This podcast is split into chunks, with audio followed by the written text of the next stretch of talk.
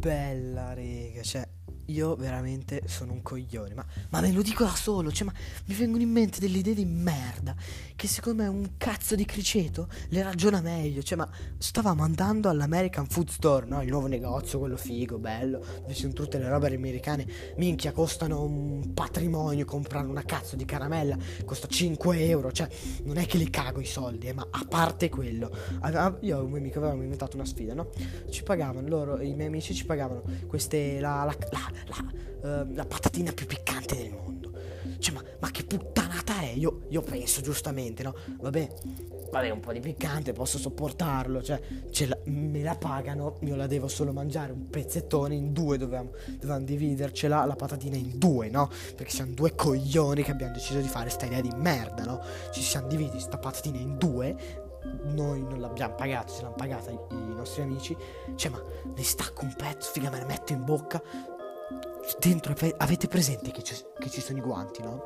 Io penso, no vabbè, ma che puttanata è i guanti? Cioè, neanche me li metto, no? Invece sti cazzo di guanti, madonna se sono serviti, ma se servivano, madonna se servivano, cioè veramente una roba scandalosa, cioè io prendo la patina, la mangio, minchia mi esplode la lingua, dico prima pensavo, vabbè, era, sarà un po' piccante, no? Ho mangiato lo wasabi, cazzo, se avevo bisogno di una fontana per sciacquarmi la bocca, la patatina non sarà molto più piccante.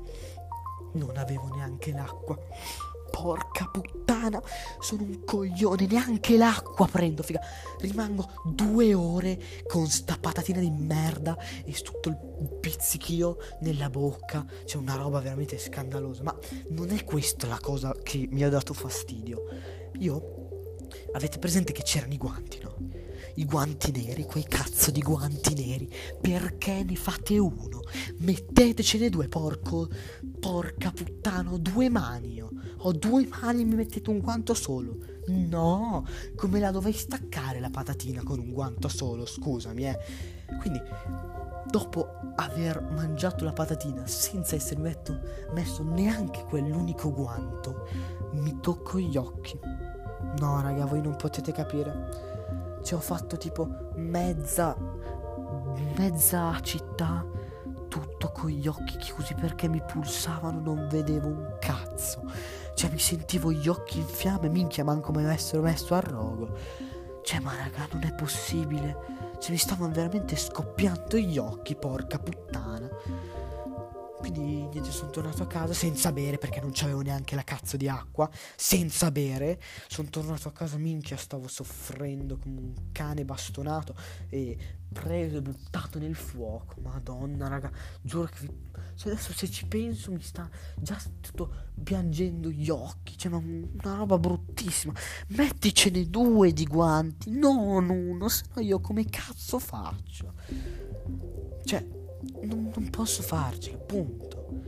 E poi un'altra questione molto importante della quale devo parlare è, infatti questo episodio è un po' più lungo, devo decidere, devo, vorrei cambiare l'immagine dello sfondo del podcast. No, sapete che c'è una mano con un anello dentro, bruttissimo, sembra, ci ho appena pensato, sembra un'altra cosa, bruttissimo.